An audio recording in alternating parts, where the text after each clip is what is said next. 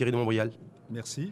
Je rappelle que vous êtes fondateur, du, euh, fondateur et président du World Policy Conference et également président fondateur de l'IFRI, l'Institut français des relations internationales. Euh, avant d'aller peut-être sur l'actualité, sur votre vision aussi mondialisée, de mondialisation, de gouvernance mondiale, euh, sur cette 11e édition du WPC, qu'est-ce qu'il y a de particulier et qu'est-ce qu'il y a comme nouveauté? D'abord, il, y a une idée constante qui est que le monde ne peut pas rester de plus en plus ouvert aux changements, technologies, euh, mouvements, etc., etc., sans avoir une gouvernance renforcée, c'est-à-dire une coopération renforcée entre les principales unités de la planète, parce que sinon on va vers le chaos. Alors, euh, qu'est-ce qu'il y a de nouveau? D'abord que le monde va plus mal, euh, donc il faut le, comprendre. Et ensuite, alors sur le plan de la conférence elle-même, je crois que nous essayons d'accorder aussi de plus en plus d'importance à la compréhension, par exemple, des transformations technologiques, de ce que ça implique. On essaye aussi de mettre de plus en plus de gens de cultures d'origine diverses. En particulier, je voudrais faire un grand effort vers l'Afrique. Voilà, tout ça, c'est un effort de longue haleine, mais le problème de base euh, demeure et c'est même plutôt aggravé. C'est-à-dire, quand vous dites le, le, le monde va mal, qu'est-ce qui va mal? Est-ce qu'il va mal pour tout le monde? Oh, le, monde ne va jamais mal pour tout le monde, euh, bien entendu. Il y a toujours des, gagnants et des, perdants. Mais euh, il y a... D'abord, il y a euh, un conflit qui est en train de, s'esquisser et qui va dominer les 30 prochaines années, qui est la rivalité entre la Chine et, et les États-Unis. Et ceci va transformer l'ensemble des euh, relations euh, internationales. C'est-à-dire les rapports de force entre pays, entre territoires, entre nations C'est-à-dire que c'est une lutte quasiment classique euh, de, rapports de puissance. on pensait que la puissance avait disparu, c'était absurde, des rapports de puissance, et que tout le reste se passe un petit peu à l'ombre de cette rivalité qui va durer 30 ans. Je dis pourquoi 30 ans d'ailleurs ben non, 2039, 2040 Non, non, non, 30 ans. à partir de maintenant C'est 2049. 2049. Oui, pourquoi 2049 Parce que 2049, c'est le centenaire de la victoire de Mao Tse-tung. Et c'est l'objectif qu'ils ont, eux, ah, c'est l'échéance Et l'échéance pour, devenir la première puissance mondiale. Bon, ça, c'est un point euh, tout, à fait, euh, tout, tout, à fait important. Mais si vous voulez mentionner même un événement, une transformation par rapport à l'Andagno, par rapport à il y a deux ans, et qui, euh, la plus court terme, mais avec des conséquences à long terme, est très marquant, c'est que, en partie à cause de Trump d'ailleurs, les relations internationales se font de plus en plus sous la forme d'invectives, d'insultes. Euh, quand on commence à euh, se comporter de la sorte, la première puissance mondiale, cela a des effets sur toutes les autres. Euh, par, par, imitation, si le vous voulez. de toute puissance. C'est-à-dire, on insulte, on cherche à, on insulte les autres, on les agresse, on, les provoque, on, se, les on les provoque, on se, on se, met constamment dans un, dans un rapport de force. Et si tout le monde commence à se comporter comme ça, euh, à ce moment-là, on risque de précipiter le chaos. Et l'affaire des, des, colis piégés aussi aux États-Unis, parce que c'est l'actualité aussi, c'est quoi? Est-ce que c'est bah, d'abord c'est dégâts la... collatéraux, une conséquence collatérale de l'attitude de Donald Trump? C'est pas d'ailleurs la première fois, hein, puisqu'on avait eu aussi des poisons, rappelez-vous, il y a quelques années, etc. Mais euh, je pense que tout ça fait partie de l'évolution extrêmement malsaine euh, des, des, rapports de force. Donc, si vous voulez, il y a, il y a des tendances de fond, euh, comme cette la rivalité dont je viens de parler entre la, Chine et les États-Unis. Il y a évidemment toutes les tendances impliquées par les évolutions technologiques, par les, les, questions migratoires et, et, et tout, qui tout ce que l'on veut. Mais il y a en plus des événements de plus court terme qui aggravent euh, plutôt les difficultés. Hum, avant de revenir sur justement la rivalité, parce que vous avez fait référence à la rivalité USA, euh, États-Unis, Chine, qui va s'accentuer et s'amplifier dans les prochaines années, en tout cas sur les 30 prochaines années, c'est bien ça, c'est ce que vous avez euh, dit sur la Chine. Aujourd'hui, est-ce qu'il faut avoir peur de la Chine? Pourquoi je vous pose cette question? Parce que nous, au Maroc, on est en première ligne sur le continent africain. La Chine est en train d'amplifier aussi ses, ses positions euh, au niveau du continent, peut-être au détriment de la France d'ailleurs, qui, qui, aurait perdu des positions ces 10-15 dernières années. Donc voilà, est-ce qu'il faut y voir aussi euh, quelque chose de malsain, de négatif pour le, pour le continent africain, cette présence amplifiée de la Chine? Tout d'abord, vous avez dit, faut-il avoir peur de la Chine Moi, je crois qu'il faut avoir peur de rien du tout parce que la, peur, c'est toujours un sentiment négatif. En revanche, il faut être conscient de ce qui se passe. Or, l'Afrique, euh, dont le Maroc fait partie, et, le Maroc fait des efforts euh, ces dernières années particulièrement extrêmement remarquables, d'ailleurs pour, reprendre sa, place entière sur le continent africain. Mais l'Afrique est, une proie, est un enjeu pour toutes les puissances extérieures. Pourquoi? Parce qu'elle a des ressources potentielles considérables en, particulier d'ailleurs dans le domaine alimentaire, dans le domaine mhm. agricole, mais dans d'autres domaines, mais qu'elle n'est pas encore très structurée. Elle a encore de nombreux problèmes de gouvernance ou autres, de gouvernance mhm. intérieure, je veux dire, ou autre. Et donc, toutes les puissances extérieures cherchent à, la pénétrer. Et moi, je vois un véritable risque pour l'Afrique à long terme d'une sorte de colonisation, si vous voulez, pas la colonisation à la mode 19e siècle, mais une, nouvelle, forme, de, colonisation. Par la Chine Et bah, pas, Essentiellement. Pas, pas, seulement par, par, la Chine. Par la France, par, euh, les États-Unis, par les... Enfin, la Chine est évidemment l'acteur qui attire le plus l'attention, mais ce que l'appelle colonisation, c'est par des puissances extérieures qui n'ont en réalité qu'un seul but, qui est euh, de, de s'approprier dans les meilleures conditions possibles, de mettre la main sur les ressources de, l'Afrique et de profiter aussi d'exploiter les faiblesses euh, d'un certain passé aussi de par l'histoire pour le continent qui est toujours passé de par les Donc c'est un retour de l'histoire. C'est un retour de l'histoire, mais c'est plutôt le fait que le continent africain, malgré ses progrès euh, considérables ces dernières années, n'a pas encore atteint un stade politique, si vous voulez, qui lui permet de résister contre ces... Et de développement économique, en fait Mais de développement économique, mais aussi de développement politique. Parce que résister contre ce genre euh, d'agression, euh, ça suppose aussi une, organisation politique suffisante. Alors, vous avez mentionné la France. Moi, je ne voudrais pas singulariser la France, mais je crois que, plus généralement, la construction européenne, si comme je l'espère ardemment, elle se poursuit, est un facteur de, de contrepoids, si vous voulez, face à, ce monde extérieur assez agressif parce que l'Europe est devenue quand même une force de paix fondamentalement. Mmh. C'est-à-dire que je crois que l'Europe s'est construite et j'espère continuera de se construire comme une force qui, qui ne qui n'est pas une force impérialiste. Oui, justement, euh, Thierry Mouriel, juste sur la Chine, on va aller ensuite sur l'Europe et, le, et, les relations avec le continent, mais sur l'incluant euh, euh, toujours le, le, le Maroc. La Chine aujourd'hui profite, entre guillemets, de quelle principale vulnérabilité du continent africain, des pays africains. Le fait, vous avez dit, les institutions politiques ne sont pas suffisamment fortes, un développement politique, un développement économique aussi, ce qui fait que la majorité des pays africains sollicitent essentiellement la Chine au travers de prêts, d'emprunts, d'argent. Euh, parce que j'ai vu que vous avez fait une déclaration il n'y a pas très longtemps dans les échos, je crois en France, ou le Figaro, où vous dites attention, haro, attention, danger du, euh, envers le surendettement du continent africain. Alors c'est en effet euh, un point majeur, puisque la politique de la Chine, en, tout cas pour l'instant, parce que pour l'instant elle dispose aussi de ressources financières considérables, euh, ça consiste à mettre les, à profiter des vulnérabilités des pays africains qui ont besoin de ressources et euh, pour financer les infrastructures pour financer toutes sortes de choses, infrastructures ou les palais présidentiels d'ailleurs, et elle fait dans des elle n'est pas trop regardante sur les, conditions politiques de gouvernance dans les différents pays euh, où ça se passe. Donc c'est assez facile, euh, euh, c'est la tentation si vous voulez.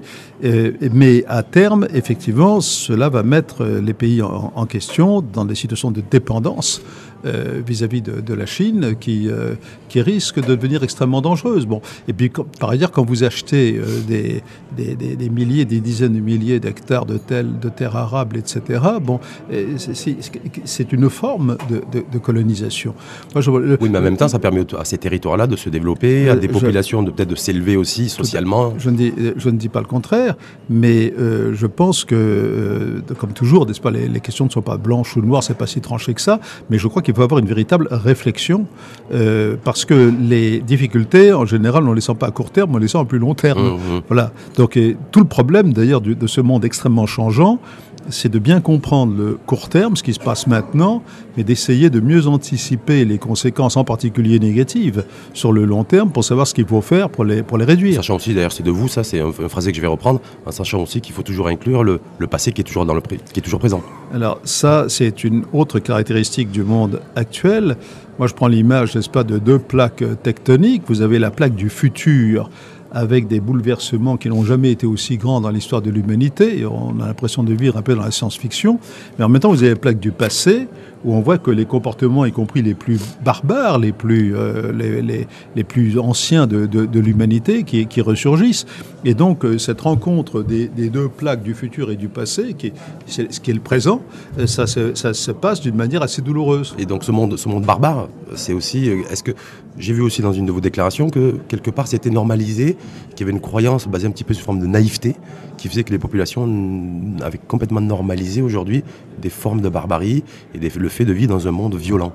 Bah, D'abord, euh, je à crois cause que du développement technologique et voilà qui avait banalisé un petit peu, un petit peu tout ça. Bah, je, je- je crois, je crois d'abord que l'homme, c'est l'homme. hein. Euh, Alors peut-être qu'il sera transformé, euh, augmenté, réparé euh, par les, les perspectives biologiques, etc. L'intelligence euh, artificielle, c'est déjà de euh, un, capsules. peu, un peu parti. Ouais. Mais enfin, euh, jusqu'à présent, les, les- les caractéristiques fondamentales de l'homme, elles, elles sont, elles sont les mêmes aujourd'hui qu'il y a 2000 ans. Euh, ça n'a pas, ça pas changé. Et donc, euh, quand on a des changements aussi considérables que ceux que l'on a quand on a aussi euh, souvent des sentiments d'injustice euh, qui, sont, qui sont justes, euh, parce qu'il y a les gagnants et les, perdants. Il y a, les, les- réactions pe- peuvent être les plus archaïques hein, et elles peuvent se tra- traduire par, par, la, par, la, par la violence, par le par la mauvaise utilisation, la, le détournement des, religions, pour, comme on le voit hélas, que trop, on ne le voit que trop. Euh, et puis, euh, comme je vous le disais, je crois que les euh, comportements verbaux, la violence verbale, et ça, j'en veux beaucoup à Donald Trump parce qu'il donne le mauvais exemple, et comme le président de la plus grande puissance mondiale donne le mauvais exemple en termes de comportement, ça se répand partout. Donc les frustrations naturelles, les comportements archaïques sont démultipliés par cette violence verbale et, même dans l'action de la- de- des- dirigeants du monde. Vous en voulez beaucoup à Donald, Trump. Hein? Débat, ça fait Je- à deux, trois reprises que lui- vous l'évo- que vous l'évoquez, que vous évoquez sa personne, Oui, je lui en veux Ouais. euh, beaucoup parce que je par rapport à ce qu'il dit, par rapport à ce qu'il fait. plus par rapport à ce qu'il dit que par rapport à ce qu'il fait. Parce que, bon, des, des phases de. Par de rapport à ce qu'il fait, c'est bon pour les protectionnisme, Américains. Il a, Oui, il a réussi à bon, c'est relancer la. c'est bon pour les Américains à court terme. Oui, en tout cas économiquement. Mais attendez, attendez, oui. l'économie américaine ne se portait pas si mal que ça. Bon, et, Oui, et- mais elle se porte je- de mieux en mieux. oui, pour l'instant. Oui. Pour l'instant. Mais euh, l'une des choses, euh, par exemple, que je souligne, euh, c'est que l'utilisation systématique maintenant de l'économie comme une arme, y compris vis-à-vis des, alliés, par exemple dans l'affaire iranienne, euh, cela aura des conséquences négatives pour les États-Unis sur le long terme, parce que maintenant, que ce soit la Chine et même l'Europe et d'autres, on va tout faire pour essayer de s'affranchir de la dépendance politique vis-à-vis du dollar. Et ça, c'est pas Trump qui en subira les conséquences, ce sont ses successeurs. Justement là-dessus, je, crois savoir, Thierry Montbrial, que le 4-5 novembre prochain, c'est-à-dire dans une, dizaine de jours, il y a les sanctions américaines à l'égard de, de l'Iran qui vont être euh, appliquées. Il faut s'attendre à quoi? Eh bien, euh, Flambée du baril de Brent, parce que nous on est directement concernés au Maroc, Je- une je- déstabilisation encore dans la région, des tensions plus fortes. Je ne peux pas le dire parce que je crois que personne ne sait exactement euh, la, la nature de ces sanctions. Je crois également que l'Iran euh, n'est pas dépourvu de, de moyens pour détourner par des trafics divers, en tout cas une partie des, des conséquences des sanctions.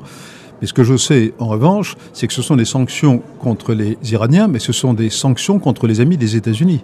Parce que euh, tous les pays euh, qui euh, commercent avec l'Iran et qui avaient respecté leurs engagements après la signature du fameux traité nucléaire, le JCPOA, tout cela Mm. se trouve maintenant indirectement sous l'emprise des san- des sanctions américaines, alors même qu'ils désapprouvent la politique américaine. Bon, ce qui veut dire que la, la, je vais même employer un mot très fort. Je crois que avec Trump, c'est le début de la fin. Écoutez-moi bien, début de la fin de la domination du dollar. Ça peut prendre 20 ans, 30 ans. Concurrencé par qui le, de, de- devancé par le yen parce que chinois, ça je ne peux pas, j'en sais rien. par l'euro. Mais ça, ça veut dire que maintenant, tous, les, euh, tous ceux qui réfléchissent à- au système monétaire international vont avoir comme, comme préoccupation co- comment faire pour éviter que les Américains puissent utiliser politiquement le dollar. C'est une réflexion qui n'a jamais été faite avant. Cette réflexion maintenant est commencée. Et euh, je dis bien, Grâce et à cause de Donald Trump, c'est ce que vous voulez dire et de son, grâce de et son- à de sa forme de cause gouvernance d'une politique qui avait, à vrai dire, déjà commencé un petit peu euh, avant Donald Trump, consistant à utiliser l'économie comme arme politique. Ça n'a pas toujours été le cas? Non. Non? Ben non, Enfin, et, et pour- et ne ne serait-ce d'ailleurs Pour que- annexer les territoires, il y a des, euh, des siècles et des siècles. Ah oui, non, mais- aussi, on, non, on bien utilisait, sûr. voilà, c'est toujours les puissances économiques et les puissances financières qui, avaient de- Oui. qui avaient des sous qui avaient de l'argent, qui pouvaient se permettre de partir à la conquête de territoires et d'annexer des pays. Oui, alors non, mais ça, vous avez les, les, les, les- les modes de, euh, On revient d'ailleurs à la, à la colonisation, à l'idée de colonisation dans, dans le passé.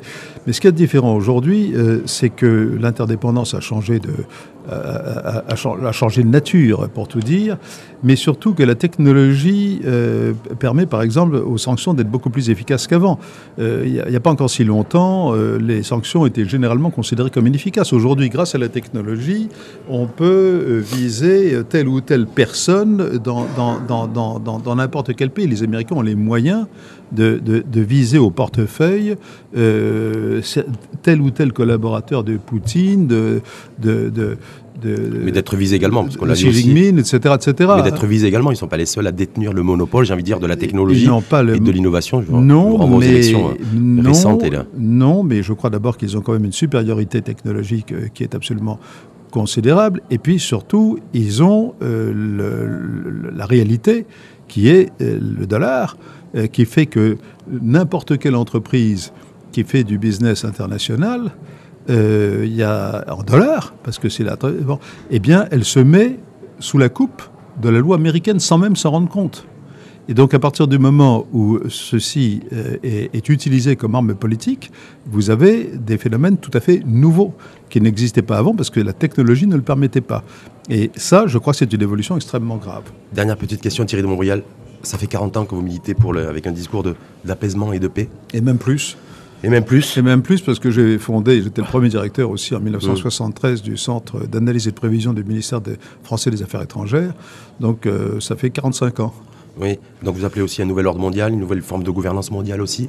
J'ai envie de vous dire, est-ce que vous considérez qu'aujourd'hui il y a des nouvelles formes de guerre aussi? Que se mènent les États ou, euh, guerre monétaire sur les marchés financiers, guerre de la monnaie, guerre économique? Voilà guerre technologique aussi Il y a deux choses.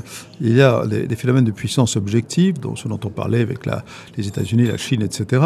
Mais euh, il y a euh, aussi le délabrement progressif, la destruction progressive de tout un ensemble de pratiques qui s'étaient développées au fil des décennies, en particulier pendant la guerre froide.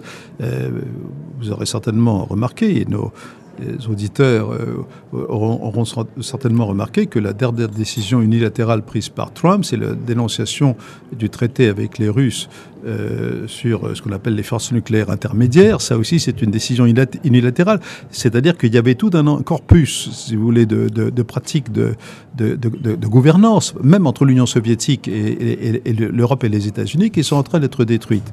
Et donc, dans un monde de plus en plus interdépendant, quand on euh, détruit euh, les formes de coordination qui avaient besoin d'être améliorées, mais qui existaient, eh bien, on, risque d'évoluer vers le chaos.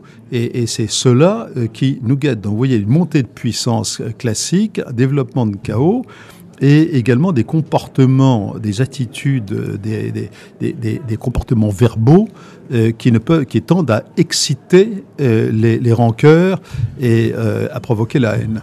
Thierry de Montbrial, merci beaucoup. Merci à vous et euh, très heureux de parler de tout cela euh, au Maroc, dans un pays du Maroc, du Maroc au Maroc, et, nous sommes très heureux de nous réunir pour la quatrième fois sur onze dans, ce, dans votre pays. Et vous avez fêté d'ailleurs votre dixième anniversaire l'an dernier à Marrakech. à Marrakech. Donc là, c'est l'onzième édition. Exactement. Merci en tout cas à vous. Merci à vous. Et belle journée. Merci.